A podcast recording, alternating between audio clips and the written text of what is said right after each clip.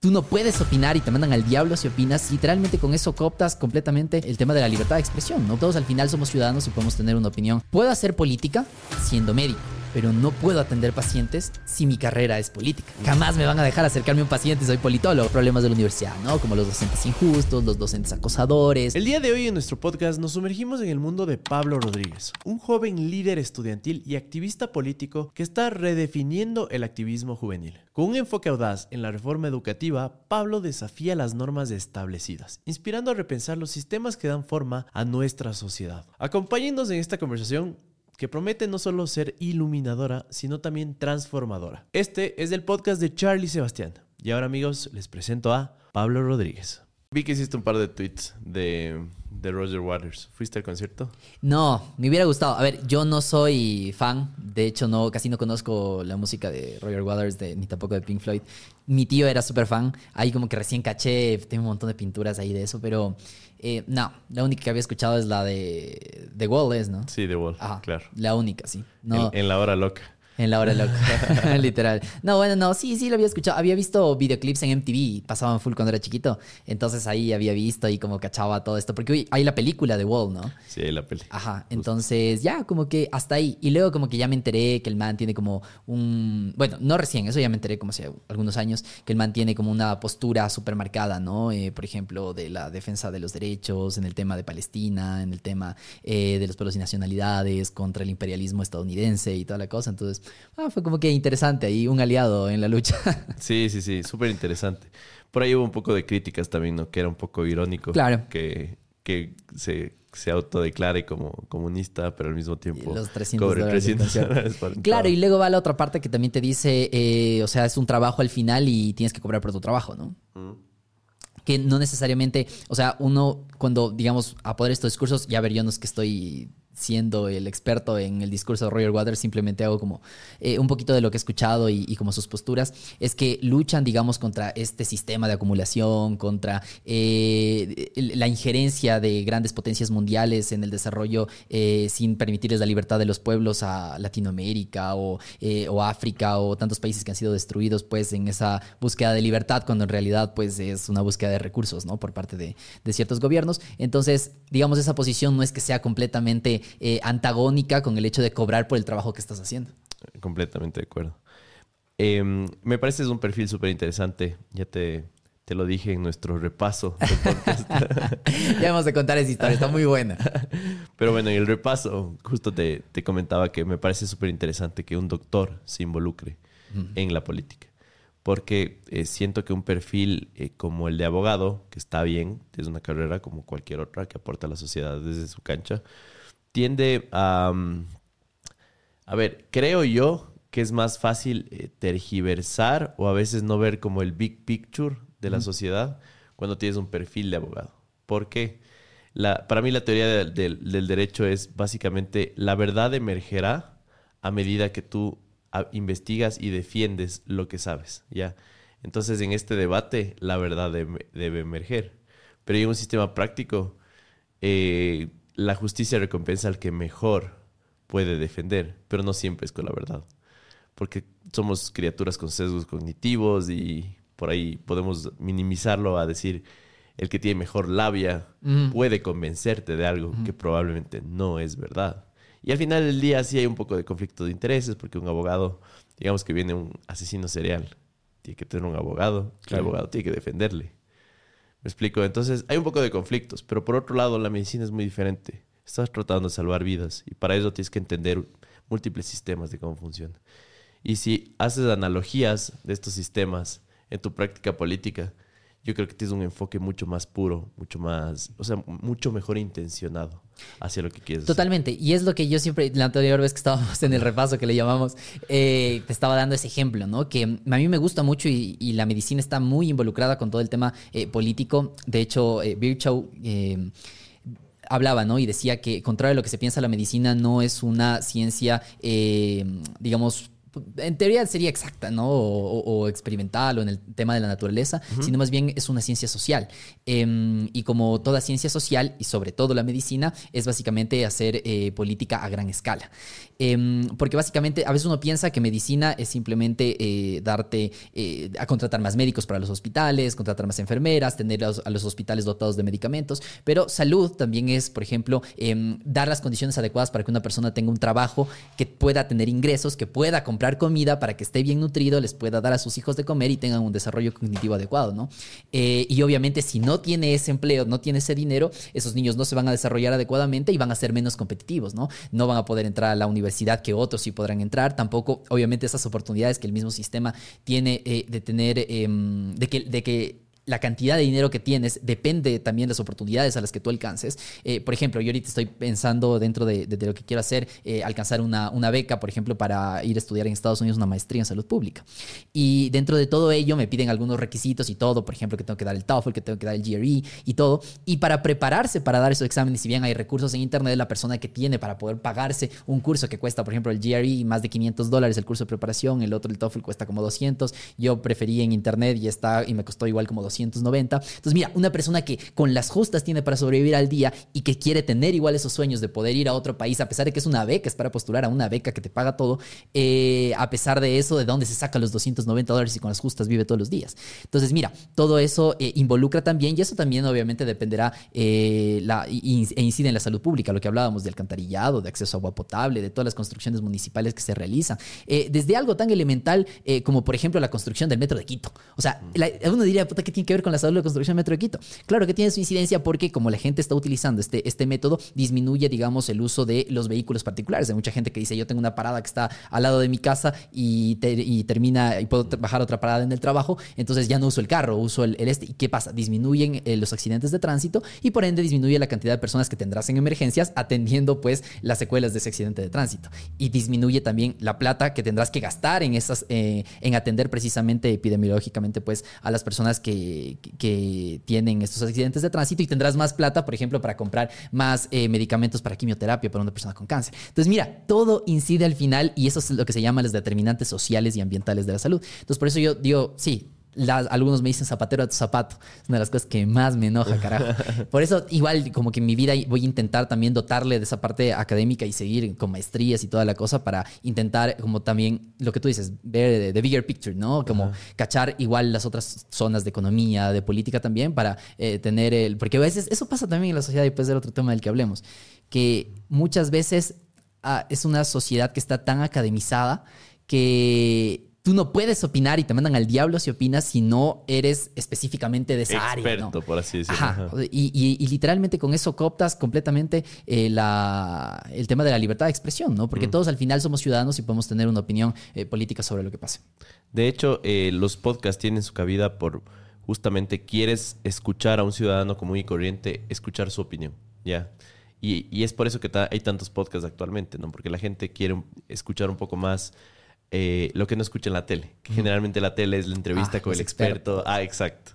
Pero el experto igual, creo que solo tiene una versión más cercana a la realidad, pero tampoco la tiene porque tú sabes ya desde una perspectiva filosófica es como que eh, la gente más sabia más bien es súper humilde al, acercarte y decir, realmente no sabemos nada de la vida, me explico.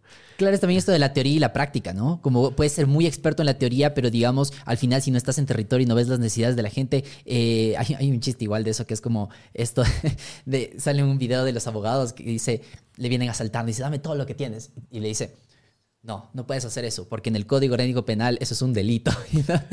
Entonces, básicamente eso, ¿no? A veces uno piensa que hay, porque en las leyes está, ya las cosas así se cumplen, ¿no? Que, porque la ley dice que, hay que, que, tienen que haber presupuestos incrementales en salud y tienes que llegar a tanto por ciento y no puedes bajar eso del PIB de, de inversión en salud, que se da, no se da, y no se ha dado por tantos años. Recién se aprobó una ley que va a intentar que se garanticen esos incrementos presupuestales, por ejemplo, para salud y educación, pero mira, o sea, tantos años que ya pasaron y que se incumplió algo que estaba en la Constitución. Entonces, mira, es esta diferencia de la teoría y, la práctica. Ahora, estas, todas estas conclusiones son bastante interesantes y, un poco contraintuitivas para un médico común y corriente, ¿ya? Ahora, ¿cuándo empezaste a acercarte a la política? ¿Fue mientras estaba estudiando medicina? ¿Fue antes? Cuéntanos un poquito esto. Antes, ahí fue un conflicto. Ahí, creo que se dividieron los caminos a ver qué mismo decidía o no decidía, porque yo estaba en sexto curso y en sexto curso en el, estaba en el Colegio San Gabriel eh, y había una materia que nos daban como tronco común. Porque, a ver, ya se eliminaron el tema de las especialidades, mm. pero eh, yo me gradué en el 2017, pero el San Gabriel todavía mantenía como que el último año podía escoger optativas, ¿no? Eh, y se dividía todavía como químico, biólogo, físico, matemático, sociales y todo. Entonces, yo escogí químico biólogo porque quería ser médico, mi papá es médico y, me gustó mucho en, algún momento de mi vida. Me sigue gustando, obviamente, pero... Em, y ahí teníamos en tronco común esta materia que era historia del pensamiento económico. Es algo completamente diferente a lo usual de, para alguien que es químico biólogo, ¿no? Entonces, claro, a todos los químicos biólogos les valía madres, era como que, ay, ya rápido que se termine esta cosa, porque no les interesaba. Y claro, nos mandan, el, el doctor, se llamaba Ricardo, mandaba hacer ensayos sobre diversos temas. Entonces decía sobre el liberalismo, sobre el marxismo utópico, sobre el, perdón, sobre el socialismo utópico, sobre el socialismo científico y así. Entonces, em, te, hacías ensayos, ¿no? Y todos como que solo copiaban y pegaban así, X. Y em, claro, él te, al siguiente clase como que tú te hacía pasar uno por uno y te preguntaba cosas. Te decía, explique tal cosa, tal cosa, tal cosa. Chévere. Calificaba, sentado. Y cuando me pasa a mí, me pregunta y yo como que le meto un poco más de opinión, alguna cosa. Ya ni me acuerdo qué tema era, pero fuera la primera clase. Y ya, pues, y el man me sigue preguntando y tal, y nos embalábamos ahí conversando. Y desde ahí en adelante era como que el man hacía pasar rápido a la gente, cha, cha, cha, cha, cha, y se quedaba conmigo conversando horas. Así nos sentábamos y conversábamos. Em, y claro, ahí yo recién me estaba sumergiendo ese mundo. O sea, me gustaba la historia, era bueno en historia, era bueno en literatura también, que me, San Gabriel tiene una clase de literatura bestial. Es, muy bacán porque terminas leyendo un montón de libros de literatura universal que eh, son muy chéveres. O sea, muy poca gente, digamos, al final termina leyendo Las Flores del Mal de Charles Baudelaire, simbolismo francés, expresionismo, eh, realismo, full cosas diferentes. Entonces eso también como que te forma, ¿no? Y, vas leyendo cosas, ideas diferentes, de tiempos distintos, de países distintos, y también vas sumando ahí cositas. Bueno, entonces, eh, para no alargarte el cuento, eh, simplemente estaba en, esas, veía que me estaba gustando todo eso, pero yo era químico biólogo y estaba decidido que quería ser médico, aunque había muchas carreras que me gustaban. Em, y claro, una vez voy a entregar un trabajo que era como un trabajo, un proyecto integrador de saberes, algo así se llamaba. Sí, creo que era así. no, proyecto multidisciplinario era, en la Universidad de Integradores de Saberes. Y ahí tú tenías que entregar, era como una suma de varias eh, cátedras, ¿no? Y yo le tenía que entregar a él. Entonces voy y le entrego, en, cuando estaban reunidos los químicos biólogos, y me dice, ¿usted qué hace aquí? Yo le digo, nada, doctor, entregando el trabajo. Y me dice, pero aquí están los químicos biólogos. Yo digo, pero yo soy químico biólogo, soy Pablo, doc, si siempre conversamos la clase, ¿cómo me va a reconocer? Y me dice, eh, no, claro que sé quién eres, pero tú no eres químico biólogo. ¿Por qué eres, por qué eres químico biólogo? Digo, porque quiero ser médico. Y dice, tú no eres médico. Y yo así, puta, el, golpe ahí, porque claro, era, o sea, en ese momento yo lo interpreté como, como minimizando, ¿no? No lo sé, no se me vino a la cabeza lo que él iba a querer decir, ¿no? Y de ahí digo, no me diga eso, Doc. He hecho el chistoso, ya me puse nervioso, mi risa nerviosa. Y él me dice, no, tú vas a ver que un día vas a estar ahí sentado eh, atendiendo pacientes, van a venir un montón de pacientes y un día vas a decir, ¿qué carajo hago aquí? Y yo me quedo así y le digo, chuta, doctor. Y dice, sí, tú vas a ver, tú no eres químico biólogo. Y ya. Y, y ya, pues y desde ahí como que supe. Pero, pero retumbaron esas palabras de ti, porque al final del día igual te metiste a medicina. Entonces, quisiera entender cómo, eh, cómo esto que te dijo el doctor. Ajá, exacto. Claro, o sea, entonces ya el man me, me retumbó y fue como que dijo, o sea, yo a lo que se entendía era que tenía mucho potencial en el otro lado, ¿no? Em, y, entonces ahí puse como que sobre una balanza, como comencé a planificar, digamos, diferente mi vida. Eh, porque dije, oye, soy bueno en esto, em, me gusta todo esto, me interesa, o sea, me apasiona, me apasiona. Es como que de esas cosas que tú buscas solito, o sea, que nadie tiene que obligarte a, mandarte un deber y todo, sino que tú solito. Hay, hay gente que medicina es así. Por ejemplo, yo sinceramente medicina no soy tanto así de, puta, a ver el último artículo científico, puta, las últimas guías de la diabetes, nada, es como, lo veo, pero pero casual, así como que ya sistematizado porque toca, eh, porque obviamente es parte de la formación y tienes que estar actualizado. Pero en lo otro es como que te apasiona, o sea, y tú sigues buscando más y pones el otro video y te quedas dormido ah, viendo mil horas de los, de los diferentes videos, así. Y, y claro, entonces dije, ok, es mi pasión, pero también me gusta mucho medicina. O sea, me gusta cómo atender a los pacientes, me gusta ese mundo que, que es, eh, es casi mágico, así de cómo funcionan las cosas, es increíble. Y entonces dije, a ver, Puedo hacer política siendo médico, pero no puedo atender pacientes si mi carrera es política. Jamás me van a dejar acercarme a un paciente, soy politólogo, ¿no? O, o, economista o cualquier otra cosa. Y también me gusta. eso de estar en contacto con la gente, de ver todo que la gente es un mundo eh, en sus problemas que también tienen que ser vinculados con, las mismas enfermedades, ¿no? Lo que hablábamos en el repaso. Entonces, eh, ¿cómo decidí al final? Y dije eso, si soy médico, como cualquier ciudadano, también puedo opinar de política y puedo formarme externamente y puedo, como cualquier ciudadano, tener una opinión y poder eh, hacer incidencia en el tema del activismo eh, social para, para, esa crítica que, que, yo siempre llamo pues al cuestionar absolutamente todo. Entonces ahí por eso decidí, ok, voy por este lado, luego quiero hacer todo el tema de salud pública, de políticas públicas, de administración pública y obviamente también una carrera de especialidad para poder seguir viendo pacientes eh, y también eso, ¿no? Que, que, creo que lo más bonito es al final del día poder cambiar la vida de una persona en particular que te pueda decir como, como gracias y, que, y darle alivio ¿no? a todas las dolencias que a veces son, son desgarradoras. Bueno, sigues estudiando medicina y eventualmente llega esta saga a tu vida, ¿no? La saga de tu participación en la, la Asamblea Nacional, que, que fue súper interesante. Y de hecho, eh, váyanse al podcast de Murphy para que vean ahí Pablito, con, todo, ajá, Pablito con todo a, a, detalle de esa historia. Sin embargo, pasaste de tener la parte teórica de la política en el cole, en la universidad. Supongo que leías un montón, como dices. Pero te fuiste involucrando ya en la parte práctica. Entiendo que actualmente estás eh, haciendo campaña en la Universidad Central, que es la universidad que, estudias. Entonces, no sé si nos puedes contar ahí un poquito cómo fue este traslado de la teoría a la práctica. Ahora, ¿con qué cosas te encontraste? ¿Cuáles fueron estos retos como líder estudiantil? Uf, sí fueron grandes, verás. Eh, yo, digamos, solo le tenía ahí como, como el tema de política y dije, ok, para después, ¿no? Entonces, luego llegué a la universidad y todo, y me acuerdo clarito en el pre, o sea, la nivelación que de ley tienes que hacer cuando estás en una universidad pública. Em, yo le conocí a un, mi mentor, llamémoslo así, un querido amigo que también, él ya es médico, que se llama Kevin. Entonces le conocí a Kevin y Kevin era el presidente de la Asociación de Estudiantes de Medicina. Entonces ahí yo recién caché cómo era la, la cosa de la central, ¿no? Que okay. ha ido a las asociaciones de estudiantes, que son gremiales y toda la cosa. Entonces yo, literal, mi primer día, si llego a hacer un, no, el segundo día, llego a hacer un deber, alguna cosa, y le veo al man ahí en la asociación, puta, coqueteando durísimo con una man y le decía que sí, que, el que es el presidente, que la, la, la, que tiene, que, que no sé cuántas investigaciones, que las prácticas hospitalarias, y la man embobadazo, así escuchándole. Eh, y yo digo como que, oye, que y me cayó tan bien, o sea, yo solo escuchaba de lejos, ¿no? Y yo decía como que, wow, este man, así, porque tenía full cosas, así, full académicas y todo, que era ayudante de bioquímica y todo. Y el man y ya pues yo digo, chuta, yo de grande quiero ser como él, así. Y, claro, luego yo llego donde mis compañeros y digo, oigan, ni saben, le conocí al presidente de la ASO de, estudiantes y la, la, la, y así. Entonces ahí en ese momento dije, oye, me gustaría ser presidente de la, de la asociación. Soy bueno hablando en la política y toda esta cosa. Tengo, ya tenía yo una crítica, digamos, hacia el gobierno de ese momento, que el gobierno de Lenín Moreno. Estamos hablando del 2018, inicios del gobierno de Lenín Moreno. Em, entonces ya yo hacía, digamos, esa crítica externa, pero dije, ok, puedo comenzar a hacer algo aquí en la universidad. Y claro, ya vi los primeros problemas de la universidad, ¿no? Como los docentes injustos, los docentes acosadores, las instalaciones en la miércoles, que no hay proyectores, un montón de cosas de problemas que ha habido en la universidad. Entonces eh, dije, ok, vamos a comenzar a, involucrarnos, pero suave, ¿no? Como que conociendo más ese entorno. Luego llega cuarto semestre y en cuarto semestre es donde ah, tengo un profesor que re injusto. y aparte, era, era un profesor que era súper acosador, decía unos comentarios terribles, o sea, eh, homofóbico, racista. Era lo peor escucharle al tipo. Y el tipo todavía profesor de salud mental, imagínate. No. Es psicólogo. Y mm, terrible, terrible. Era tan nefasto escucharle, te juro. Pero nadie decía nada porque el man te mandaba con 20. Eh, y hacías un par de cosas y te mandaba con 20. Entonces, él mantenía una política de cerrarte la puerta así. Eh, ah, que era también heavy. Que se recibía tres horas seguidas del tipo. Era tres horas escucharle esos pinches ejemplos.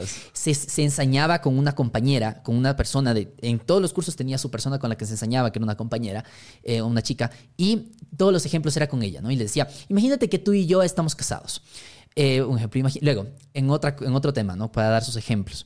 Imagínate que tú y yo vamos estamos en nuestra luna de miel y vamos a, la cama. Así, ese tipo de cosas. Eran, Y son las que se viven todavía en la Universidad Central en, en algunos casos, ¿no? Terrible. Y eh, la gente ya le aguantaba, ¿no? Ese tipo de tonterías. Y claro, el man, aparte de eso, cerraba la puerta justo ahí en, en punto a las 12 que teníamos la clase. Yo te, era ayudante de cátedra de, de laboratorio de bioquímica, ya estoy en cuarto semestre, ¿no? Entonces, Pasa eso, yo termino de dar clases, voy corriendo así porque terminaba a las 12, salí un poco antes, pero no alcancé porque estaban lejos pues, los edificios. Y llegué literalmente, literalmente 12 y un minuto. Y el man, ¡pa! Me cerró la puerta en la cara, así, no me dejó entrar. Golpeó la puerta, le digo, no, está tarde. ¿Y cuál era el problema? Que como eran esas tres horas seguidas y solo era una vez a la semana, vos faltabas a dos clases y ya perdías por faltas. Porque en ese momento contaban las faltas. Era una pendejada. Entonces, claro, ahí sí me preocupé, pues.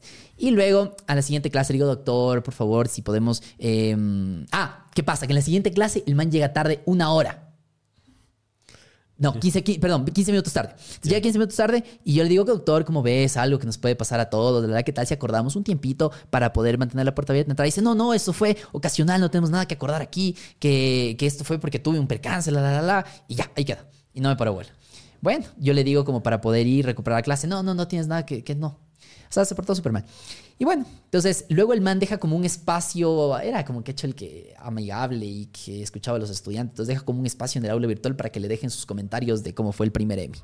Puta, yo le mando al diablo en esa cosa. O sea, obviamente educadamente y todo, pero le pongo todas las críticas. Aparte, una, es una cátedra, no, creo que todavía, no, ya no es, pero era una cátedra mono, mono docente, yo le decía, porque él era el único docente, él era el jefe de cátedra de esa clase, luego aparte era de bienestar estudiantil. Entonces era un relajo. Imagínate, si tú te querías quejar, ¿no? Primero te quejas con el docente, chévere. No te hace caso, vas con el jefe de cátedra. ¿Quién es el jefe de cátedra? El mismo. Si no te hace caso, vas a bienestar estudiantil de la facultad. ¿Quién era? El mismo. O sea, era todo el mismo, cooptado por el man. Entonces yo ahí le van al carajo básicamente en eso, ¿no? Y, de sus comentarios y todo.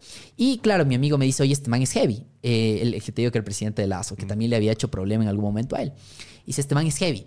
Em, yo te recomiendo que dejes como una copia de lo que dijiste para que él luego no tergiverse, cambie las cosas o lo que sea en el decano, donde el decanato, una cosa. Ok, entonces yo le hago caso y voy y dije, no, no, mejor pongo una denuncia. Y le puse denuncia como copiado lo mismo que le puse, pero como modo denuncia, le dejé pues, en decanato, en dirección de carrera, en bienestar universitario, en bienestar estudiantil, en todo lado. Y le dejé al man su copia también de la misma denuncia que le estaba poniendo. Ah, ¿y por qué hice todo esto? Fue porque, claro, yo con ese problema voy donde la ASO de estudiantes y les digo al presidente de la ASO, que era un encargado de los encargados, porque el otro ya se había ido al internado, eh, y le digo como, oye, sí, ¿cómo hago? Porque no tiene idea, pues, está en cuarto semestre, ¿no? Era chiquita. Digo, ¿cómo hago? Me dice, no, hermano, no te recomiendo que te metas con este man, es que este man es un peso pesado, es un pez gordo, y ta, ta, ta. digo, pero ustedes me pueden ayudar. No, es que hermano luego se va a ir contra nosotros y no te conviene. Todos con miedo, claro. Entonces, así. Entonces yo digo, en ese momento fue como que tuve, a ese momento fue la revelación, así. Y dije, si los manes, que son los que tienen que asuntarse sobre estas cosas, no se, no se asuntan y los que tienen que defender no defienden, ¿qué más? Entonces en ese momento dije, no tenemos que hacer algo. Y les reuní a mis dos mejores amigos y les dije, oigan, hagamos una propuesta y saquemos nosotros una asociación de estudiantes. Em, y en ese momento nos reunimos, hicimos el movimiento, eh, de, vale, ahí es lo que puse la anuncia por todo lado y gané. Y al final se logró establecer los cinco minutos de, de, tiempo para que se haga. Pero fue un relajo, o sea, y ahí es donde descubrí también como que tenía la habilidad para convencer a la gente al hablar. Eh, porque, ¿qué pasó? Que me llamó el director de carrera hablar pues, de este problema. Me dice, sí, te he llamado, Pablo, porque eh, me llegó tu denuncia y todo, y vi que no eres mal estudiante. Y dije, sí, de hecho soy becado, pero eso qué tiene que ver. Todos tendríamos el derecho de poder eh, denunciar cuando algo no, es así, no, no, porque, ah, porque eres buen estudiante, por eso te invito a conversar. Entonces, em, ya, pues entonces fue esa, esa primera parte. Y al final dijo, ya hablé con el doctor, la, la, la. Y llega la siguiente clase y el man saca, la saca mi denuncia, ¿no? Y comienza a leerles a mis compañeros. Miren, dicen que no le gusta la clase, que no sé qué. Y era hablando completamente tonterías que yo no puse en este. Y ahí yo tenía dos lo que dijeron que iba a pasar. O me quedo callado o digo algo para no quedar mal con mis compañeros de, de cómo fue, ¿no? Entonces, puta, dije, no, yo no le voy a dejar este man. Ya estoy muy adelante, ya estoy muy avanzado como para Claro, claro. Me paré, saqué la denuncia y le dije, lo que usted está diciendo es una mentira, doctor. Y me puse a leerles, doctor. Y el man siguió, ¿no? Y la otra cosa y que no, y ta, ta, ta, y leía otro par. Y digo, mentira de nuevo, doctor. Y, le, me paraba, loco, frente a todos mis compañeros, que eran un montón porque era una unión de cursos. Yo no sé de dónde saqué, porque a veces da vergüencita, loco. Se, armaron unos puñetes dialécticos ahí. Nos mandamos las, casi las tres, dos de las tres horas hablando sobre eso, loco el uno de tú a tú y yo es mentira, doctor. Y hasta que el man ya dijo con este man ya no va a haber momento que me calle, no me va a dejar caer palabra. Entonces dijo ya, hasta ahí. Y, el man dijo, ok, ok. Y de ahí una, una estudiante al salmán dice, ¿qué tal, doctor, si acordamos un tiempo para lo que yo había pedido desde un inicio normal? ¿Te acuerdas? Le dije, doctor, porque vea, a usted también le pasó. Y eso no te conté. Las siguientes clases llegó 30 minutos, una hora tarde, una hora y media tarde. No llegó. Así, en la siguiente. O sea, era una locura de, de que no es que solo pasó por ese momento. Entonces es lo que más me indignó. Y, y ya, pues, y le dice esto. Y ¿sabes lo que dice el man? Dice, eso, muchachos esa es la forma de pedir las cosas. Y yo, no, no le iba a dejar caer. Yo me alcé la mano de y me paré y le dije, doctor, qué diferente hubiera sido cuando le dije exactamente lo mismo, de manera súper tranquila, en la primera, en el primer momento. Es la, es, la, ruta que intentaste. Nos hubiéramos ahorrado todo esto. Pero qué bueno que se llegue a una solución. Y se quedó los cinco minutos para todos los cursos. Puta, pero se desquitó, loco. Con nosotros era un angelito. Puta, todos casi 20, así. Un angelito. Pero con los demás cursos, porque el man contigo era monodocente, entonces daba toditos los cursos de cuarto, que éramos los de salud mental, y a la nueva malla. Se fue una vendetta hacia ti. Eh, Indirecta, para hacerme quedar mal. Exacto. Ajá. Entonces, y sabes lo que, y, ya me, y, el man sacaba la denuncia y les leía todos los cursos y decía, el Pablo Ríos, ¿le conocen este, este majadero no sé cuántito? ¿Sabes lo que hice, loco? Me indigné en la primera vez y me iba. Le, vi los horarios de, de cuándo daba clases el man y me paraba afuera de cada una de las clases. Después de que salía las mías, corría a la clase donde sabía que tenían y me paraba y conversaba con todos los chicos y les decía, oigan, ¿qué les dijo? Es mentira. Esto es lo que está aquí, tal cual. Y les, o sea, me iba definiendo así persona por persona, loco. Qué bacán. Cosa que ahí dije, oye, qué bacán. Y se logró hacer un cambio en ese sentido. Em, y, y ahí dije, oye, tenemos ese material, comenzamos a trabajar con mis compañeros, con mis mejores amigos, diseñamos como todo lo que tendría que tener el movimiento, que le hacía falta, entonces, que Secretaría de Mujer e Inclusión, que Secretaría de Bienestar Estudiantil, de, de, coordinación académica, que las vicepresidencias, puta, toda una estructura, hasta ahora tengo la hoja original en la que comenzó todo. Mm, y, comenzamos a trabajar, trabajar, trabajar. Trabajamos un año sacado del aire, justo fue la pandemia. Puta, no dormíamos para nada. Y siempre como buscando todo perfecto. O sea, tú ves como la imagen que nosotros tenemos siempre ha estado mejorando. Es como profesional. Y por eso hay mucha gente que dice, puta, que ya me pone que me financia las FARC, el correísmo, el lacismo, lo que sea.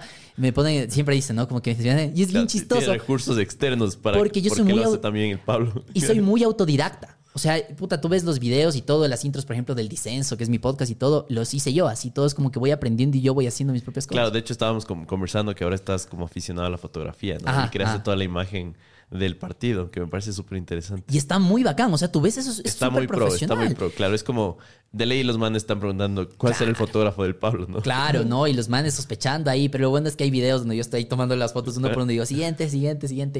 Es muy bacán. Entonces, bueno, creció el movimiento, luego hubo ya por fin elecciones de Lazo porque todo el mundo les odiaba, ya todos pensábamos que, pensaban que nosotros éramos la verdadera ASO, eh, porque éramos los que trabajábamos y estábamos ahí siempre peleándonos, puta, con él. ¿Cuántas veces le funé al director de carrera, al decano, sin miedo?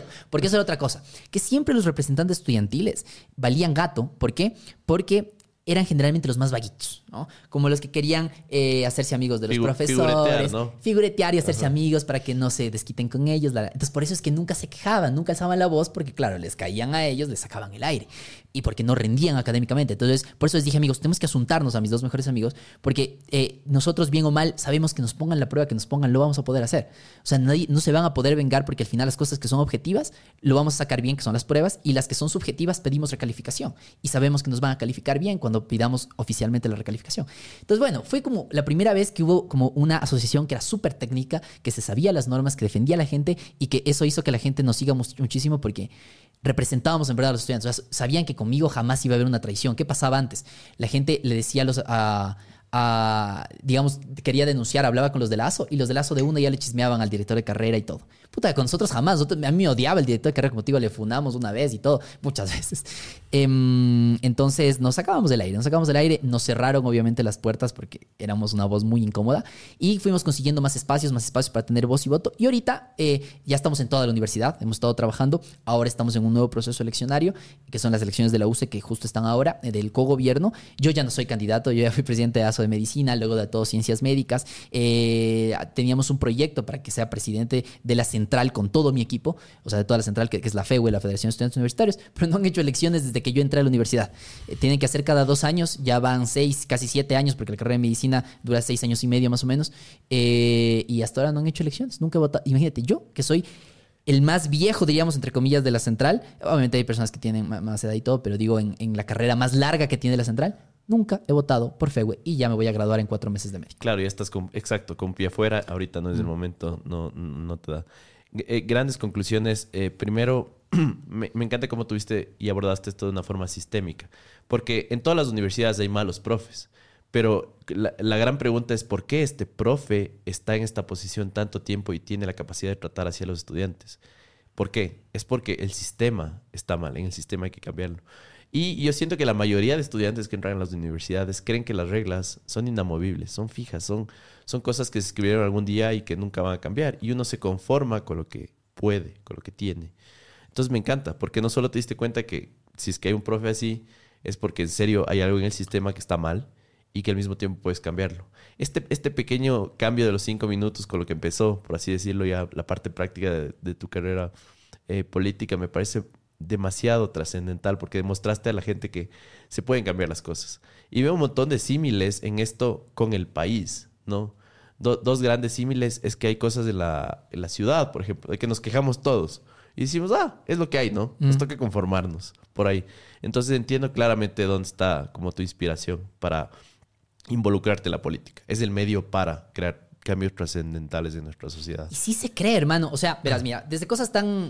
Eh, mm, como materiales, se podría decir. Eh, por ejemplo, cuando recibimos la asociación nos dieron una alcancía eh, con seguro y todo, con clave. Yo abro la alcancía, ¿no? Yo cuando recién ya asumí la presidencia de Lazo, ¿no? estamos hablando del 2021. Em, y entonces abro, hermano, tengo que ver la foto para acordarme, porque siempre digo números diferentes en cada podcast, pero no me acuerdo. Pero eran 45 centavos máximo. O sea, de fondo eran, yo me acuerdo, dos monedas, creo que eran dos monedas, una moneda de 25 eh, y dos de 10, loco. Claro, hasta tuviste que cambiar el ángulo de mirada para ver si es que no había más por ahí. Y yo le puse la foto. Yo le, en la rendición de cuentas en el 2022. Ah, y eso es otra cosa. Que están acostumbrados, como te digo, la FEU no ha hecho elecciones en 6, 7 años. Están acostumbrados a hacer eso. Se prorrogan, se prorrogan, porque es un, espacio de poder al final de injerencia que tienen para, para, opinar, para decir cualquier cosa, porque van por los estudiantes cuando nadie les ha votado en un montón de años, ¿no?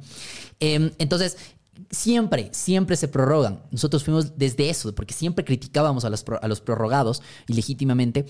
Yo asumí en febrero 21, me parece, febrero 19, febrero 19 del 2021 y yo llamé elecciones febrero 19 del 2022. Exactamente ese mismo día renuncié y llamé elecciones. Eh, y esa es una de las cosas que también a la gente le, da confianza, porque sabe que es gente que no, no queremos estar ahí amarrados porque es un puesto, porque para nada que es un puesto, digamos, cuando tú haces las cosas eh, enfrentando y toda la cosa, para que nada que es un puesto cómodo. Eh, puta, todo el mundo cayendo, me pusieron un sumario administrativo en la universidad para votarme de la universidad por criticarla en redes sociales de manera educada y todo ganamos obviamente por una estupidez que, vulneraba todo derecho a libertad de expresión y toda hay una sentencia bellísima de la Corte Constitucional sobre la libertad de expresión en los recintos universitarios, en la parte educativa en general.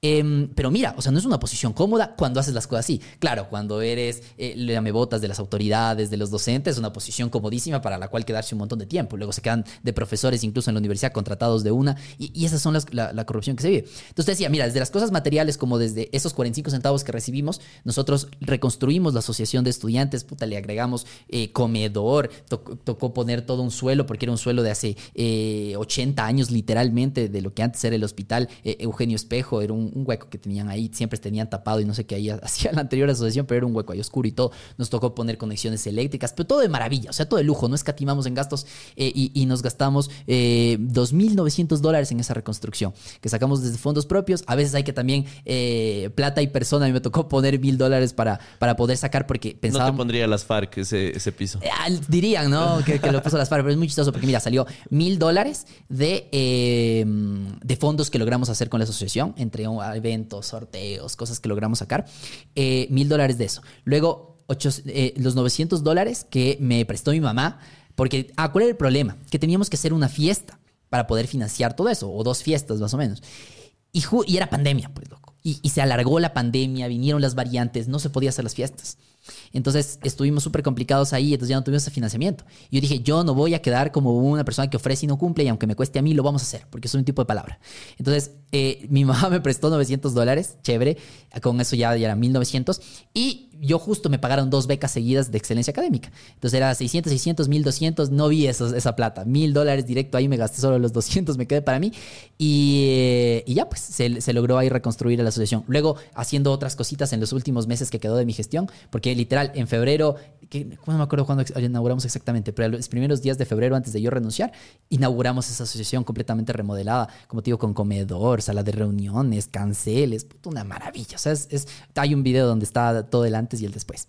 Em, y quedó muy bacán. Y claro, luego ya con esos fondos que hicimos en esos últimos podemos pagarle a mi mamá eh, los 900 que faltaban y ya pues los 1000 ya quedó como, como aporte a la, a la, universidad. Y mira, a veces piensa que, eh, digamos, uno consigue dinero a partir de, estas representaciones estudiantiles y es que cuando haces bien las cosas incluso hasta sales perdiendo porque uno cuando tiene pasión pone plata, persona y todo lo que, lo que haya que hacer. Entonces decía, desde materiales como esa, pero también digamos, cosas abstractas, como por ejemplo la, la dignidad de la gente. Recuperamos un montón la dignidad en la, en la porque todos, en medicina, porque todo el mundo agachaba la cabeza.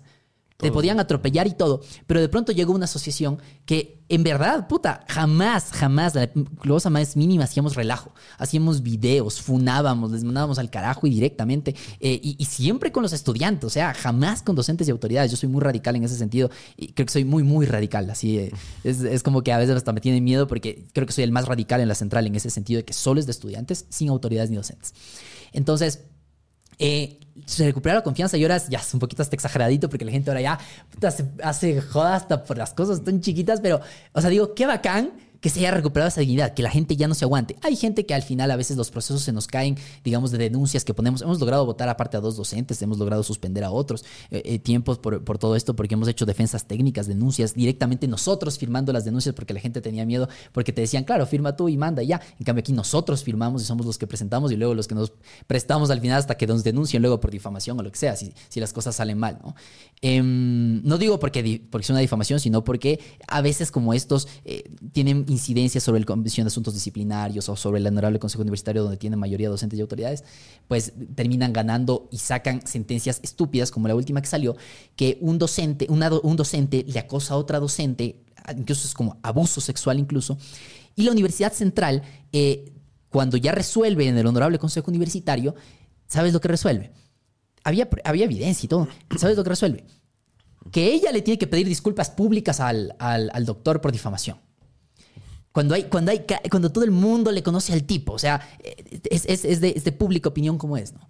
Imagínate ese tipo de cosas. ¿Por qué? Porque hay mayoría de docentes y autoridades y ellos se encubren en esos espacios. Por eso es que yo te digo, soy muy radical en ese sentido. Como hay una verticalidad de una posición de poder, es imposible ponerte tú mismo, ponerse las ovejas con los lobos de ñañitos a, votar conjuntamente. No, al final los lobos van a tener incidencia porque si no te van a comer eh, y te van a obligar a votar. Por eso es que nosotros jamás nos lanzamos con autoridades ni con docentes, siempre solo con estudiantes. Entonces, mira, son algunas de las cosas que se, que se ha logrado conseguir desde esos espacios, luego desde toda la representación, dándole voz completamente, eh, como te digo, sin docentes ni autoridades. Y, mm, y ahorita estamos pues en esta, en esta lucha que es muy heavy todavía ahora porque ahora son elecciones de rectorado.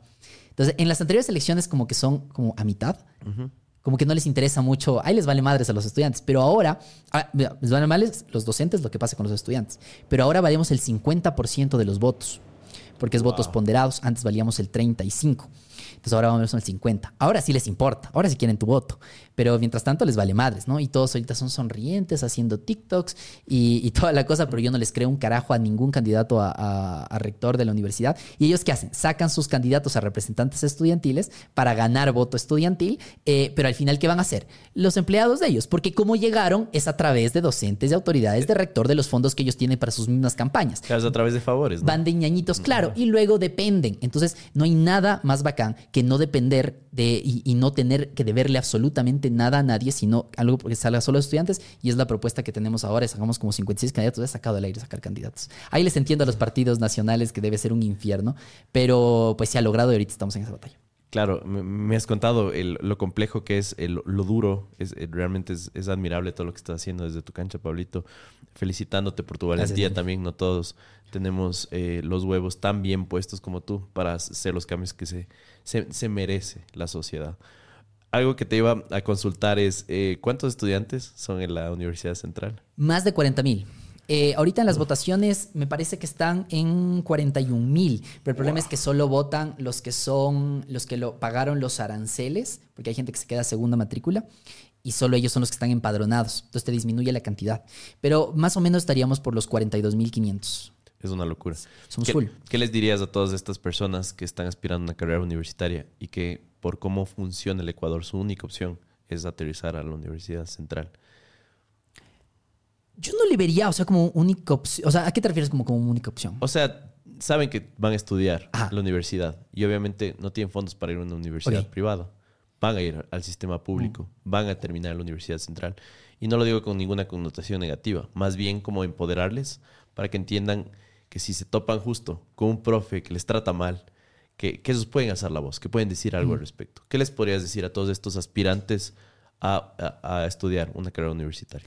La universidad pública es complicada. Eh, tiene unas cosas muy distintas de lógicas a las que funcionan las universidades privadas. Bueno, ahí también hay otra opinión que tengo y es que, eh, por ejemplo, ser un representante así bien parado en una universidad privada es muy difícil, más difícil que ser bien parado en universidad pública. Parece contradictorio, pero claro, porque en universidad privada vos te pones de relajoso chao, punto, se acabó, no hay, no hay, joda. Cambio aquí en la universidad pública, por lo menos tengo recursos. Como te digo, a mí me pusieron un sumario para votarme de la U, pero pude defenderme y luego si era una tontería, así que si quería le metí una acción de protección y en 24 horas tenía medidas cautelares y les mandaba el cargo porque era una tontería, una vulneración grosera de, los derechos eh, constitucionales. Pero en las privadas es complicado por ese sentido. Si eres bien parado ¿no? Si eres eh, como solo de hacer fiestas y la, la, la, la, como también hay en la universidad pública, pues obviamente la, la pública va a ser, bueno, ambas van a ser fáciles si es que no eres bien parado, ¿no? Entonces, eso como ese primer criterio. Pero la universidad pública siempre es un poco más complicada porque los docentes hacen lo que les da la gana, porque son inamovibles, porque son intocables, porque las universidades privadas tienen esta, esta cosa que, digamos, al final protege un poco al estudiante, que es el prestigio que tiene la universidad, porque al final es un negocio, o sea, no podemos cerrar los ojos y decir, ay, las universidades, como está, como te digo, lo que está en la ley y lo que está en la práctica, ¿no? Así es. Porque ¿qué dice la ley? Que las universidades son instituciones sin fines de lucro, tal cual lo dice, ¿no? Estipulado. Pero en la realidad, las universidades son sin fines de lucro, para nada. O sea, las universidades lucran, lucran y lucran las universidades privadas, ¿no? Cada vez están sacando nuevos posgrados, nuevas maestrías. Ahorita estamos en un mundo tan acelerado que como necesitas tener eh, un título para poder eh, ser más competitivo, para tener mejores oportunidades y todo, te sacas las, eh, te ofrecen maestrías, ya casi en seis meses, en un año, lo que sea, y un montón de cosas. Es al que venga, al que venga, solo plata y dale, plata y dale. Que sí, estudiarás y toda la cosa muy bien, pero digo, ellos lucran, o sea, es lucro y más plata y más plata. Claro, y, la dinámica de poder es completamente contraria, ¿no? Aquí, en, de, alguna forma, los jefes, por así decirlo, las autoridades son los estudiantes. Porque si algo no les gusta, se meten en algún lío, obviamente el profe es el que tiene que salir. Son los que están pagando por el servicio, claro. Exactamente. Sí. También. Exacto, es complicado. Entonces, ¿Qué, es lo que pasa en las públicas? Que, claro, ellos se creen los duros. Pues la universidad está para los docentes, ¿no? Y es una de las cosas que, siempre he querido como erradicar y es eso que la razón de existir la universidad son los estudiantes. Sin estudiantes, ¿para qué está la universidad? Así es. Eh, en verdad somos los reales mandantes de, la universidad y por eso es que aplaudo que ahora seamos el 50% de, de ese de, de ese porcentaje en el cogobierno, que es la toma de decisiones, que tenemos voto en esos espacios, y que seguimos, o sea, en realidad no es el 50%, luego te puedo explicar cómo todo se nota, pero em, ya es, digamos, una cosita como para poderle pelear. Eh, te estaba contando de, se me, se me fue la, bueno, estábamos hablando de la dinámica de las privadas ah, versus las públicas. Sí, entonces en las públicas ellos se creen los dueños de todo. Tienes un montón de reglamentos, de leyes que te amparan, sobre todo cuando los profesores tienen nombramiento. Es muy complicado votarle. La única manera de votarle es básicamente haciéndole comisión de asuntos disciplinarios y luego de comisión de asuntos disciplinarios que está, sale acá un informe que es no vinculante, llega al Honorable Consejo Universitario, que es un estamento de, de organización de toda la U político, porque al final quienes acceden ahí acceden por votación popular, que son eh, rector, los tres vicerrectores, 16 decanos, de los 21 decanos, porque somos 21 facultades, pero el rector elige qué decano tiene voto en cada sesión. Entonces, mira el poder que tiene, ¿no? Si se pelean entre ellos, eh, entre ellos que son sus ministros, eh, él al final puede decir, ah, ya tú no estás de acuerdo, tú no votas hoy, y punto. Y se, y se vota por lo que yo digo. Es tanto así el poder. 21 representantes de docentes que son elegidos por los docentes y, ahora eh, quedaríamos en 20, claro, 20 representantes estudiantiles elegidos por los estudiantes, que deberían ser 21. Bueno, es una, batalla que tenemos que dar para las siguientes elecciones. Eh, bueno, ya no yo, porque voy a estar en otro lado, pero seguramente lo, de, del movimiento, que espero que, siga dándole con todo, porque tenemos algunos cuadros que son muy capaces. Eh, eh, Pablito, ahora que estás ya con un, con un pie afuera de la universidad, estás tratando de, subir de escalón, por así decirlo. Cuéntame un poquito, ¿qué sería la única, si pudieras cambiar una cosa, qué es algo trascendental, qué es algo que necesita cambiar el sistema público de, educación. Ajá, y que tú quisieras, eh, si pudieras, o como para dejarle como una guía para las personas que van a involucrarse en, el consejo, ¿no? Ahora que vienen. Para que este video quede para la posteridad. Exacto, exactamente. Oye, a ver, primero no quisiera no responder la pregunta porque estaba dando primero como todo el contexto de lo complicado que es la universidad pública.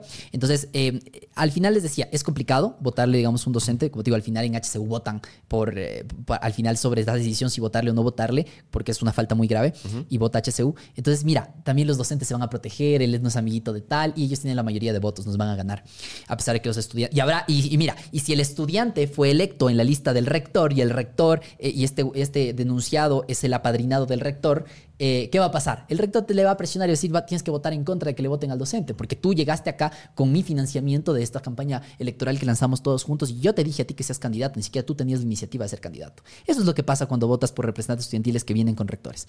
Entonces, eh, a lo, que, a, lo, que ya iba es que sí, las cosas son complicadas, pero hay las herramientas para hacerlo.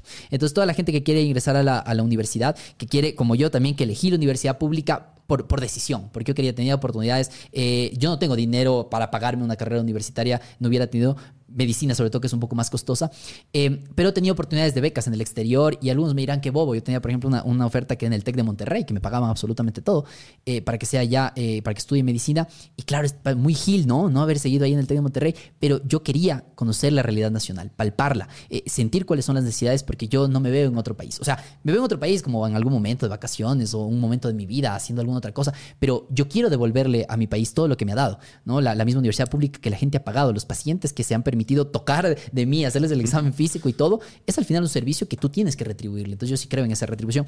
Y yo quería estudiar en la universidad pública para saber cuál es la realidad de mi país.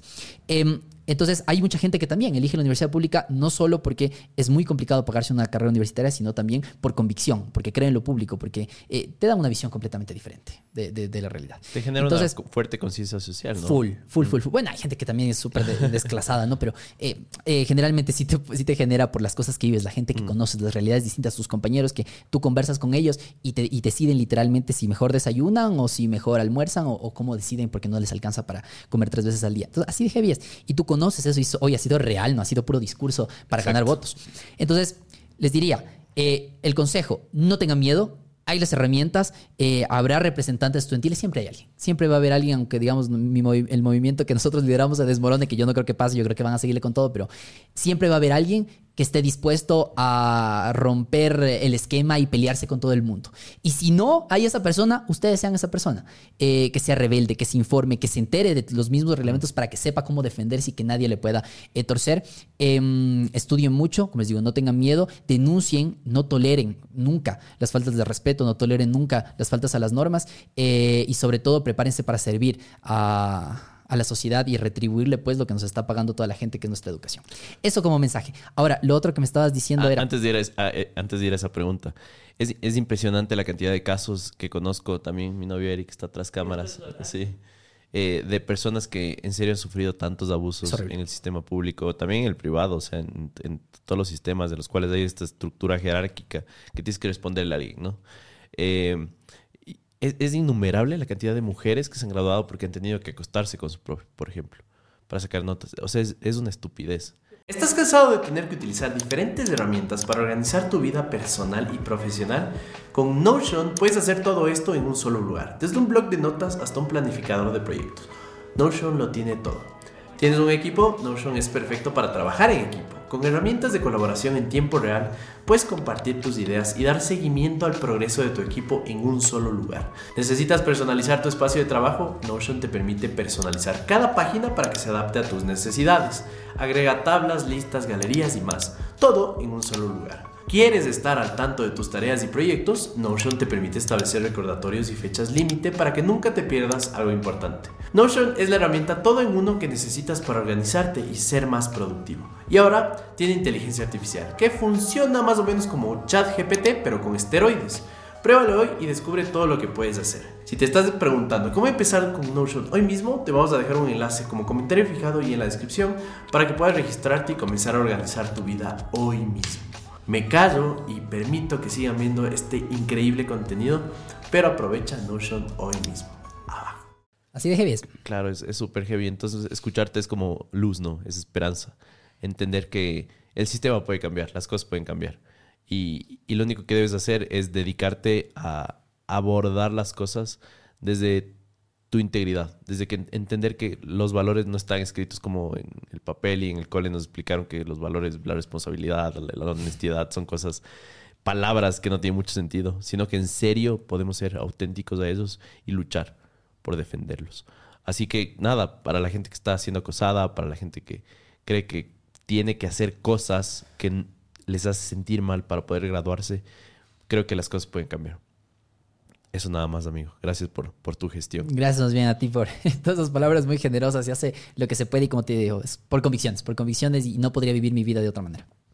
Amigo, ahora, estás con un pie afuera, que es algo que eh, quisieras que se cambie. Justo, dejémosle para posteridad. Veamos este video en 10 años y veamos si es, que, si es que cambió hay tantas cosas. A ver, primero, yo le veo a las universidades públicas, o sea, siento que las universidades públicas ahorita solo tienen un renombre y la Universidad Central vive de un renombre del pasado. Y hay que ser muy frontales. Yo le amo a la Universidad Central con mi vida. O sea, literalmente me siento tan centralino. Literalmente mi nombre de TikTok es un Pablo.centralino. Y lo voy a tener toda la vida hasta que me muera. Me voy a llamar un Pablo Centralino. Eh, porque lo siento tan, tan al fondo de mí. Eh, pero, pero hay que ser muy frontales. y, cuando uno ama en verdad algo, debe tener el corazón para poderlo criticar abiertamente, porque hay gente que me ha dicho, ay, ¿cómo puedes criticar a mi amada universidad? Que, le haces quedar mal a la universidad. No, hay que decir las cosas como son para poder mejorar a la universidad.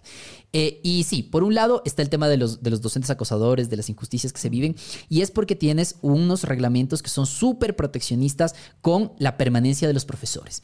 Y ahí hay una posición que, digamos, no es muy de izquierdas de mi parte, pero que, y que con la que tengo mucha confrontación con los grupos que son, que han estado tantas veces en la universidad, lo que hablábamos, los, los chinos, ¿no? Con tanta violencia y todo, que ellos siempre son esto de la, estabilidad de los docentes y tanta cosa, que sí, está bien, hay que darles una estabilidad laboral y toda la cosa, pero que ello no signifique protegerles cuando son acosadores, cuando son violadores, cuando son injustos, cuando se inventan las notas, cuando ejercen violencia psicológica contra los estudiantes, cuando dicen que no sirven para nada y un montón de cosas que les hacen salirse incluso de las carreras. No, no, o sea, para darle estabilidad, no por darle estabilidad laboral, le vamos a dar estabilidad laboral a un acosador que va a hacerle pedazos la vida a un montón de chicas y chicos también. Em, y eso básicamente es reformando, digamos, los reglamentos disciplinarios, pero también la LOES para poder hacer, eh, hacer un proceso, primero que no sea revictimizante para las, las, víctimas que son de acoso que constantemente son revictimizadas, les ponen ahí a declarar en la misma sesión con el mismo eh, docente acosador y toda la cosa. Eh, luego sacan estas sentencias como hacerle a la víctima pedirle disculpas públicas al otro porque no se ha logrado comprobar. Pues cuando pasa algo entre dos personas, puta caso que tú estás con la cámara grabando 24/7 para poder eh, saber o con los... Estos son con, ah, cámara. Tú, ya, estás adelantada a la época. Pero generalmente no pasa eso. No, claro. No, Entonces, y ese tipo de cosas que deberían estar siempre a favor de las víctimas antes que de los victimarios y como actualmente se prefiere esa estabilidad, pero como te digo, hay que dar estabilidad, pero no en detrimento de que por eh, tener profesores vamos a tener a cualquier mamarrachada de profesores. Prefiero quedarme sin un profesor y tener que volver a contratar a gente eh, nueva y todo antes que estar la universidad completa llena de acosadores. Eso como un primer punto, ¿no? Que es una situación muy álgida porque ahí te van a protestar, porque eso necesitaría una reforma a la LOES, ¿no? Y te van a protestar todas las organizaciones de trabajadores, que la Unión Nacional de Educación que todo el mundo para decirte que no, porque ellos obviamente respaldan a su gremio y está bien que lo respalden, pero hay que buscar esa posición media en la cual podamos garantizar que se pueda sacar a los acosadores.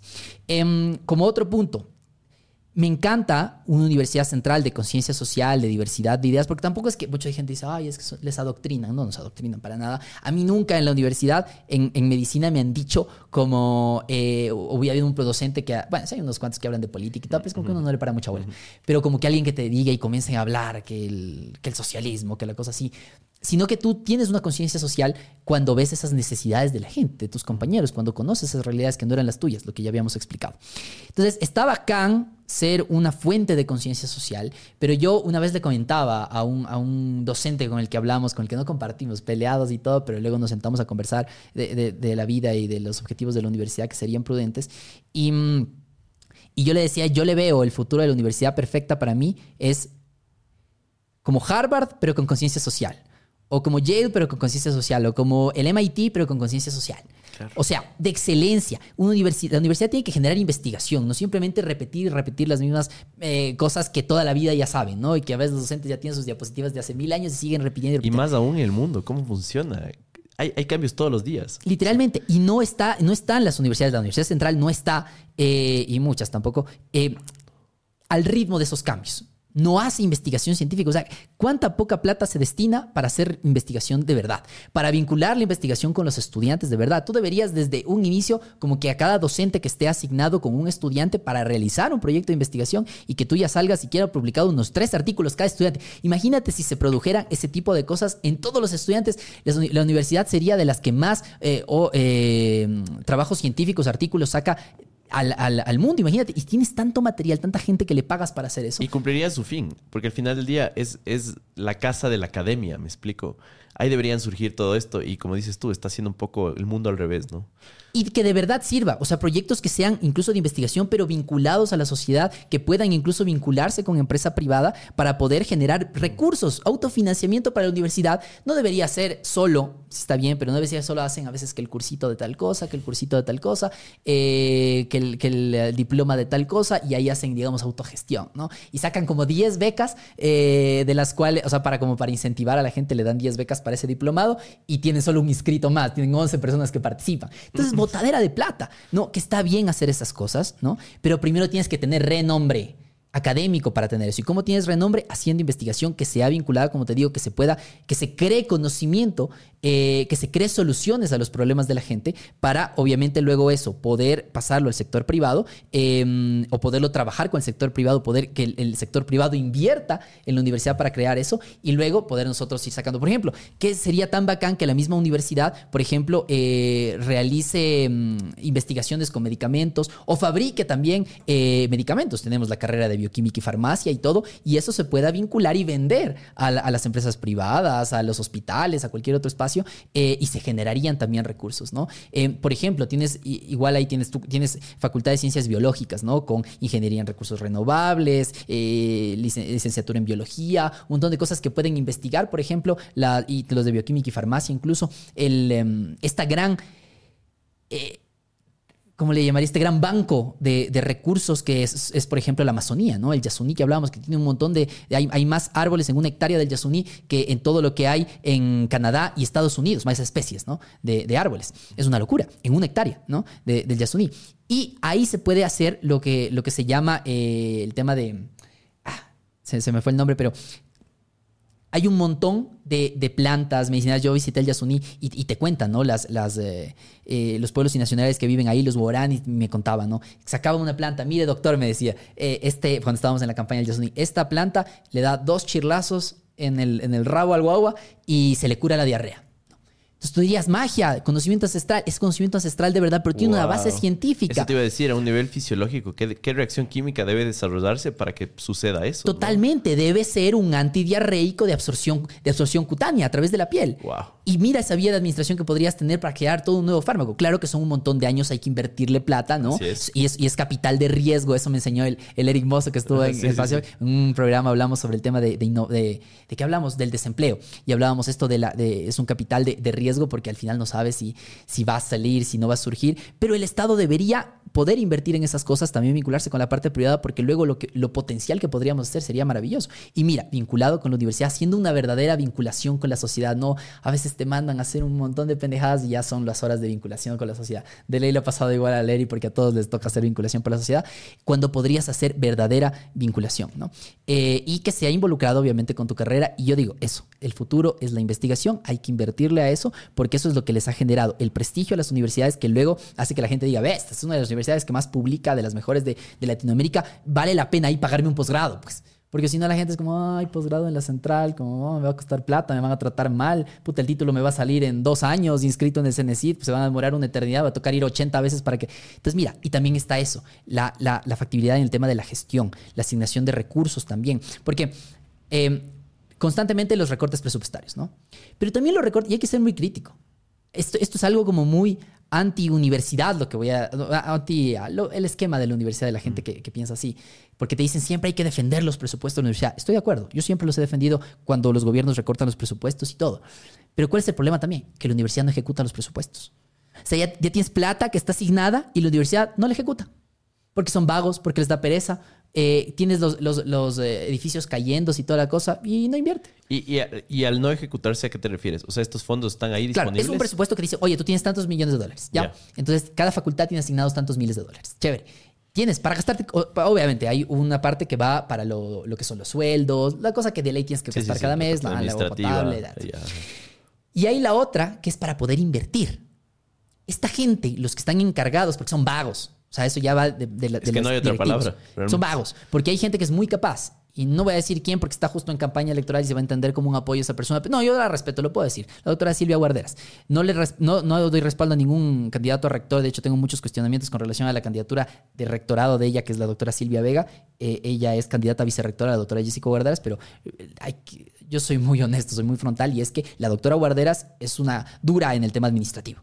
O sea, ella logró reconstruir todo ciencias biológicas, hizo una maravilla en ciencias biológicas, pero asuntándose. Esa es una man que se va y se pelea y te, dice, ok, que fue que no sale esto, que fue el contrato, que ta, ta, ta, que, en, contratación pública y está ahí jodiendo, jodiendo hasta que saca y se pueden hacer las cosas. Ella ejecutó ese presupuesto. Y las otras facultades, ¿por qué no ejecutan el presupuesto? Y al final tienes ejecuciones del 60, del 70% y esa plata se devuelve al Estado.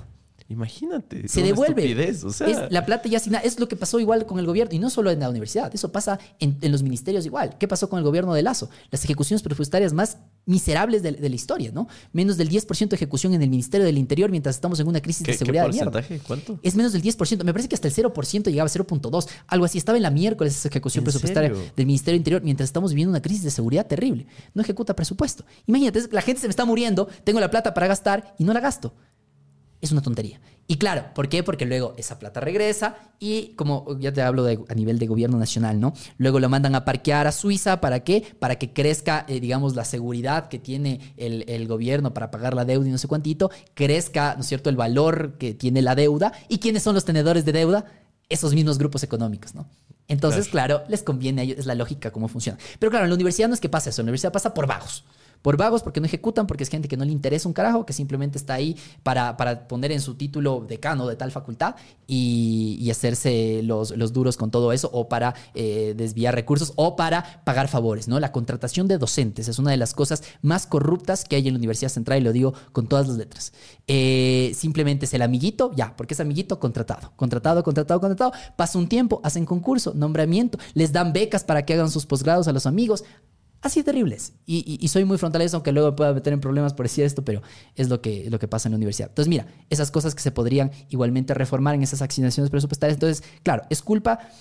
También hay una parte de culpa del Ejecutivo. Porque, ¿qué te dice? Me, invento números.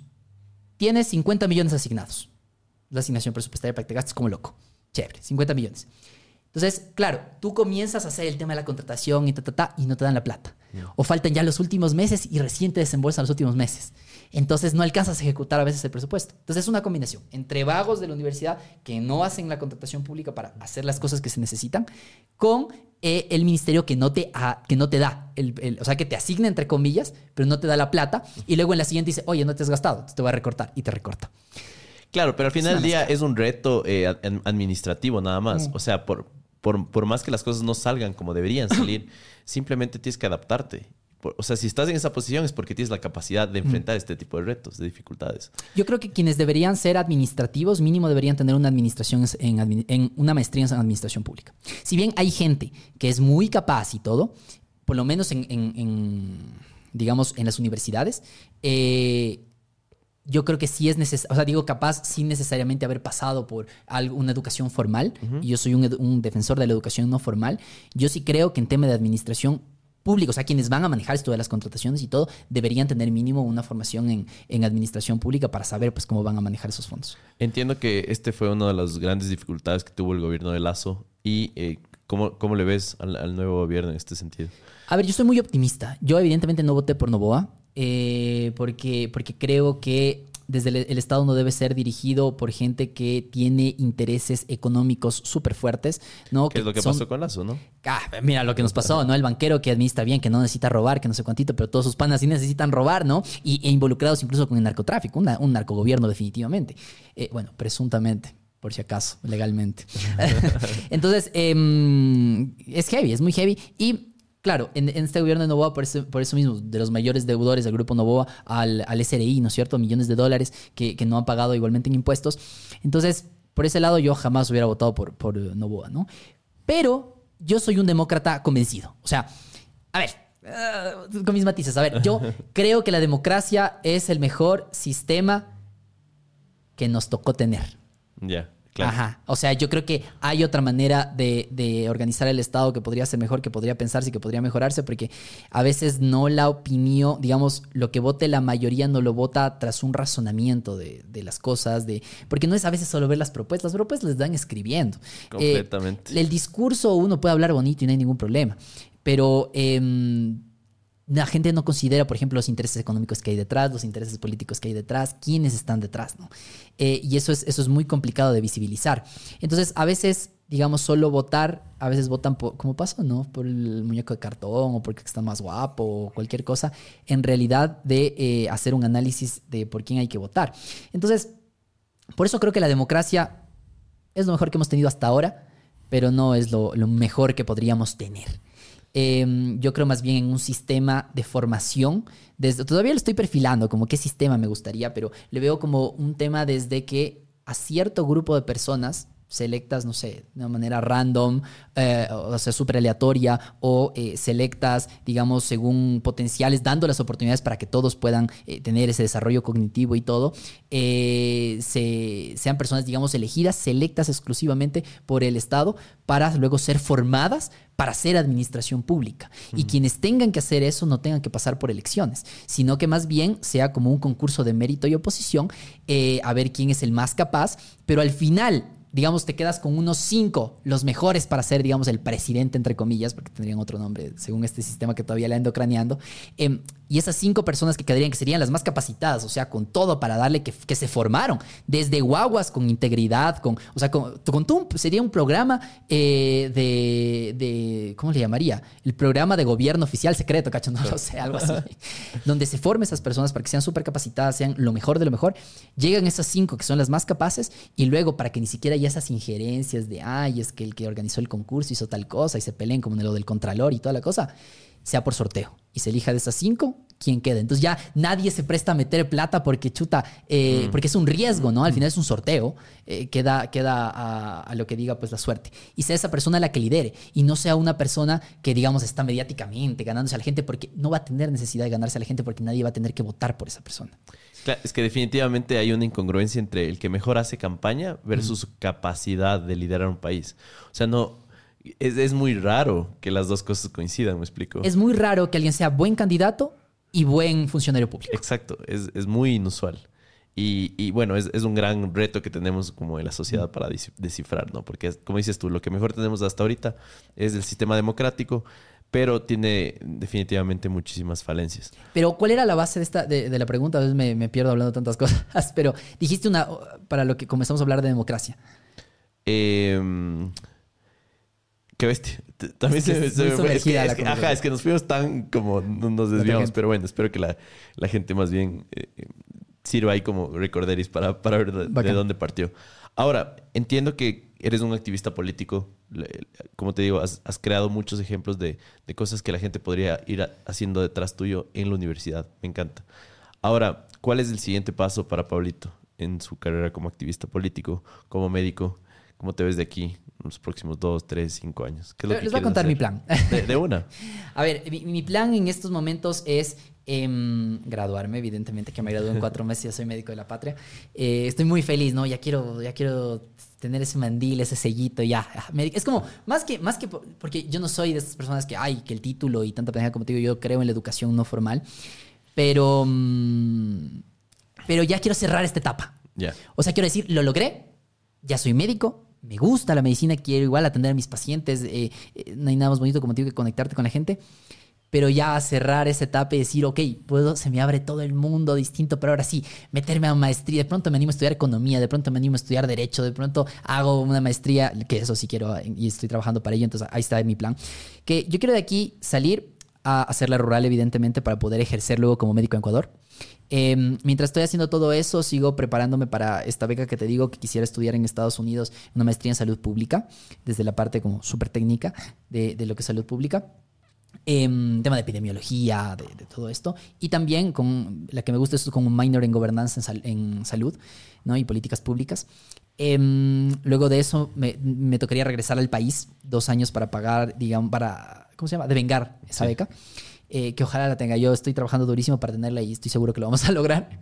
Em, igual si hay plan B, ¿no? Pero claro, quisiera regresar acá a Ecuador, trabajaría igual unos años, un año aquí como médico. Ahí vería, según cómo, está la coyuntura, cómo están las cosas, a ver si me meto un posgrado de especializarme, para, porque también quiero ser médico especialista, entonces me gusta mucho pediatría. Ahorita me está gustando oncología, pero ah, debo ahí ver qué mismo. Pronto pediatría y luego una subespecialidad en oncología, no lo sé, para hacer oncología pediátrica. Eh, pero pediatría de ley, me gusta mucho pediatría. Entonces, esos son cuatro años más. Entonces, mm, y es heavy porque ah, como están las cosas a los médicos posgradistas no les pagan un carajo. Trabajas todos los días, no puedes trabajar en otro espacio. Eh, literalmente, para tú hacer un posgrado en Ecuador, tienes que mínimo la plata que cuesta el posgrado. En pediatría vi que está como 20 mil, 30 mil dólares el posgrado. Em, y aparte de eso, hacer el cálculo, cuánto vas a necesitar de plata para sobrevivir esos cuatro años que no vas a ganar un carajo y no vas a tener tiempo de absolutamente nada para hacer. Es un montón. O sea, más mínimo te salen como los 60 mil dólares hacer el posgrado. Por eso es que mucho, hay muchos médicos que no pueden ser especialistas, ¿no? Y es, y es precisamente, y estás trabajando. O sea, y es lo que yo decía, tranquilamente el gobierno hace un programa de posgrados como hay en España, como hay en Italia, como hay en tantos lugares, porque al final tienes un médico que está trabajando. ¿Cuál es la diferencia? Ahorita nosotros estamos pagando 1.600 dólares por un médico general tú estarías pagando esos mismos 1.600 dólares, y hago la corrección porque en otro espacio dije que eran 1.200, son 1.600 dólares, 1.600 dólares por un médico que en cuatro años ya será cardiólogo, ya será un reumatólogo, ya será neurólogo, ya será un especialista. Mm. O sea, mira, es tan ilógico, ¿no? No paga y no le estás pagando nada. Entonces, ¿Y, qué harías? Hay muchos, todo. O sea, yo no creo que haya, habrá unos dos que tres que dicen, ya estoy feliz como médico general, no quiero ser especialista, pero la mayoría tiene su sueño de ser especialista. Y están trabajando años siendo médicos residentes en un servicio eh, de, neurología o lo que sea. Entonces, habría esa oportunidad de, como estaba, decir, oigan, todos los médicos que ahorita están cursando, que están haciendo sus residencias en los diferentes espacios, se les abre este, esta este oportunidad de hacer su posgrado eh, en unos años más y poder ser especialistas. Y ya tendrías un montón de especialistas. Por eso es que no hay citas con especialistas, porque no tienes la suficiente cantidad de médicos especialistas que puedan atender a los pacientes. Eh, y e igualmente, fomentar también la medicina familiar para tener todo, o sea, que el médico general, que ser médico general en Ecuador, ese sería uno de los otros objetivos de mi vida, que ser médico general en Ecuador sea solo un paso, no sea lo definitivo. Que todos tengan la obligación y el Estado tenga la garantía de, dar, de, hacer que seas un médico especialista para hacer las especialidades como tal o para hacer también medicina de primer nivel de atención como otra especialidad que es la medicina familiar, para aquellos que no quieren hacer, digamos, esta, este otro tipo de especialidades como es cardiología, neurología o, quirúrgicas. Ahí tendrías una gran cobertura de atención, ¿no? Eh, fomentado full el primer nivel de atención, porque ya no solo tienes médicos generales en el primer nivel de atención, sino tienes también médicos familiares, que al final estás estudiando mucho más tiempo para ello, em, y haces esa, esa también salud preventiva, que te permite ahorrar un montón de dinero que en, la salud más curativa, ¿no? Te ahorras full. Bueno, entonces eso que hablábamos de... No sé por qué... ¿Cuál, ah, es mis planes. entonces, claro, pediatría, como te digo, debería haber las condiciones para hacerlas y no creo que logre juntar 60 mil dólares en un año de trabajo ni loco, ¿no? Eh, ni financiado por las FARC logramos tener eso. Entonces eh, me tocaría, no sé, intentar sacar una beca o alguna cosa para ver si sigo aquí. O si no, eh, intentaría hacerlo en otro, en otro país. La, especialidad de España puede ser o Italia, que es un poquito más accesible para hacerlo, porque ahí sí te pagan por ser médico. Y te cuesta como, ¿qué? 40, 50 dólares dar el examen. Y si apruebas, ya entras como a la, a la, a la al posgrado. Entonces, eh, eso y luego mis sueños son como seguir haciendo maestrías, maestría en políticas públicas, en administración pública. Eh, puta, por ahí hay también otra idea que es, por ejemplo, un PPE, me encantó. Es como un programa, es, es uno de tercer nivel, es un Bachelor on Philosophy, eh, Politics and Economics. Ah, es como muy completo y a la vez como no tan sumergido, pero te da una idea máxima de todo, ¿no? Dura tres años, es, es, es, en Inglaterra, está muy bacán, le ando viendo, ando todavía evaluando como, a ver, tantos años de mi vida que implica estudiar, me gusta mucho estudiar también esas experiencias, ir a nuevos países, conocer gente distinta, es muy bacana la academia. Entonces, quiero ser académico en sentido, entonces mi línea va a eso, seguir eh, capacitándome, porque mucha gente me dice, ay, cargos de elección popular me han ofrecido, ser candidato a concejal, literal, en primer puesto, segundo puesto que hubiera entrado, eh, candidato asambleísta igual, en primer puesto, segundo puesto que hubiera entrado, y yo les he dicho que no. Y es muy chistoso y por eso como que algunos hay como bandos, ¿no? Como los que dentro de ciertos partidos me odian, porque me ha ofrecido varios partidos, que me odian y otros que dicen, no, sigamos insistiendo, Paulito algún rato nos va a decir que sí. Eh, yo ya les anticipo, les voy a decir que no, es que no sigue intentando, pero claro, ellos es como que no pueden entender Porque dicen como, brother, literalmente las pugnas internas de los partidos para ver quién es candidato es heavy. O sea, se ponen el pie, se hacen maldades terribles entre los que son coidearios del mismo partido, porque, porque son competencia para ser el líder de las juventudes de tal partido, o para ser, porque luego pueden ser candidatos asambleístas, se pelean horrible. Y es como que a veces a mí me ofrecen en bandeja de plata como, solo tómalo y ya, es nuestro candidato y todo. Y yo les digo, no, porque el primer acto de corrupción es postular para un cargo para el cual no estás preparado. Y como te digo, a pesar de que yo creo en la educación no formal, para mí yo no me siento preparado hasta que yo tenga una formación académica amplia en el tema de administración pública. Entonces quisiera tener todo, todo mi, mi, tema de administración pública y eventualmente, bueno, seguiré haciendo activismo, seguiré haciendo crítica, cuestionamiento y toda la cosa a los gobiernos de turno y incentivando también la crítica de la gente, pero la idea siempre va a ser al final, o sea, como en mi época más adulta de mi vida, adulta media, regresar a Ecuador y darle todo de mí y de lo que ha invertido en mí. Claro, porque justo eso te iba a preguntar, ¿no? Como así el Pablito no está en un cargo público ya en este momento. todo basándome, todo basándome en, lo poco que hemos podido conversar, entiendo que estás mucho más capacitado que muchos gobernantes que tenemos actualmente. Gracias. Eh, ahora, desde una métrica muy personal, obviamente tú quieres estar mucho más preparado y más bien súper respetable. Nunca uno puede estar lo suficientemente preparado para ser un, líder que, que va, literalmente va a administrar los, los bienes activos de, un país, ¿no? Es demasiado importante. Pablito, si la gente quiere seguir este camino en, tu vida, ¿a través de qué redes sociales lo puede hacer? Em, pueden seguirme en Instagram en arroba unpablo.rodríguez, en TikTok como arroba unpablo.centralino, en Twitter también como Pablo Centralino. ¿Qué más? Eso, ahí, ahí va mi vida siempre. Y en YouTube en El Disenso, donde seguiremos grabando ahí. Ya, y Pablito, si quisieras dejar algún mensaje a la gente finalmente. ¿Ya vamos acabando? Sí, ya vamos Hijo de madre, es que hemos hablado mucho. Pero bueno, ya, Pasó volando el tiempo. pasó volando el tiempo. Oye, eh, siento que quedaron muchas cosas todavía por conversar, pero... No, pero si quieres tocar algún tema, dale. Tenemos algún temita por ahí. En 2009 se conoció la primera transacción documentada con Bitcoin. Un usuario intercambió 10.000 Bitcoins por dos pizzas. Esa transacción estableció un valor implícito en Bitcoin, que en ese momento era menos de un centavo, era 0.001 centavo. 15 años después, un Bitcoin equivale más o menos 30 mil Esto significa que si esa persona no hubiera comprado esas dos pizzas, se hubiera guardado esos Bitcoins en su billetera, hoy tendría 300 millones de dólares. Y damas y caballeros, esto tan solo está empezando. La pregunta es, ¿por qué Bitcoin aumentó? tanto de valor? Básicamente es porque es un activo escaso, descentralizado, seguro, asequible, con mucha innovación y de hecho muchas personas lo llaman el oro digital.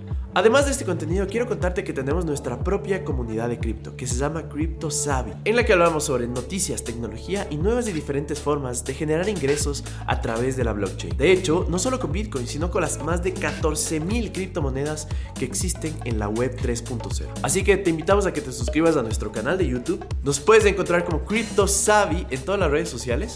Y así tú puedes aprender más sobre esta tecnología y puedes generar ingresos y acercarte más a esta tan ansiada libertad financiera se vienen las elecciones de la Universidad Central.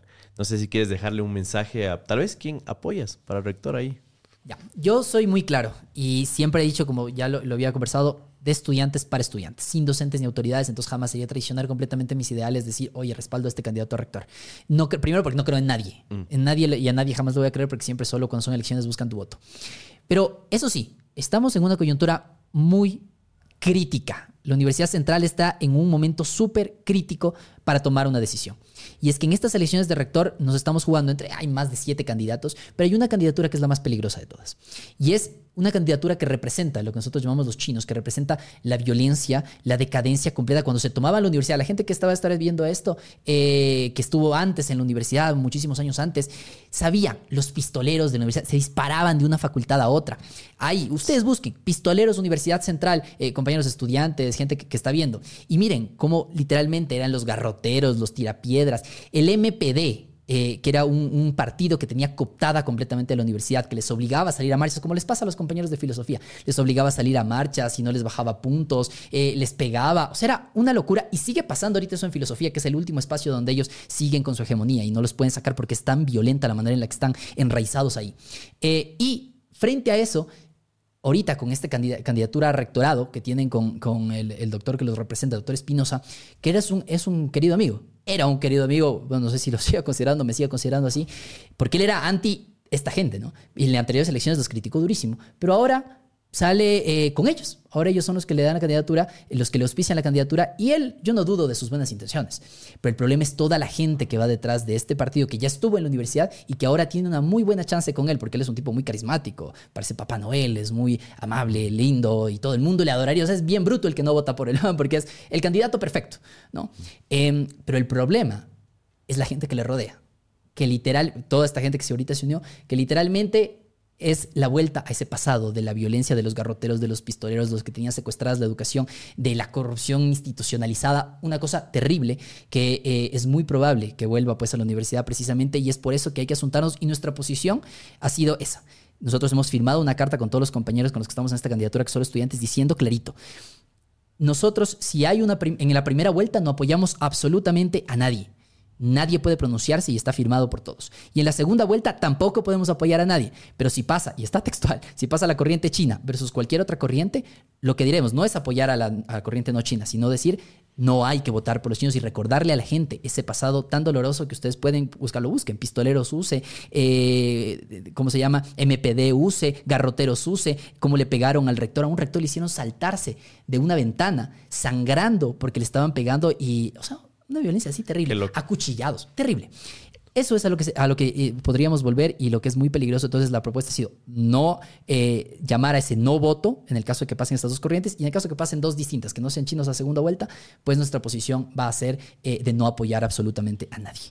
Entonces, esa es la, posición solo de estudiantes para estudiantes, pero asuntados de que es muy peligroso lo que puede vivir la, la Universidad Central. Así que ahí está la respuesta en torno a eso, querido Charlie. Sí, súper interesante. Creo que es demasiado importante investigar al candidato con el que vas a votar, ¿no?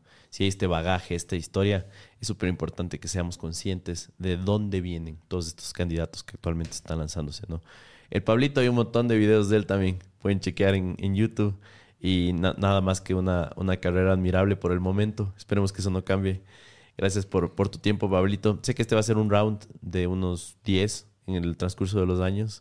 Este podcast igual va para largo. Buenísimo. Así que eh, estoy seguro que vamos a tocar otros temas. En... Nos vemos en un montón de tiempo. Eh, eh, exacto, nos vemos en un montón de tiempo. Gracias por tu tiempo, Boris. Nada, es un gusto. Y a toda la gente, sígale dando con todo, cuestionenlo absolutamente todo y asúntense, asúntense porque si nosotros nos asuntamos, nadie, no nos asuntamos, nadie más lo va a hacer. Qué gusto, Charlie, como siempre. Eres un crack, hermano. Ah, y te felicito por todo este espacio. Decía, es una maravilla, le admiro y algún rato ojalá yo también pueda tener un espacio así para el podcast. Del, de ley lo vas a tener, amigo. Cuídate mucho. Gracias, hermano.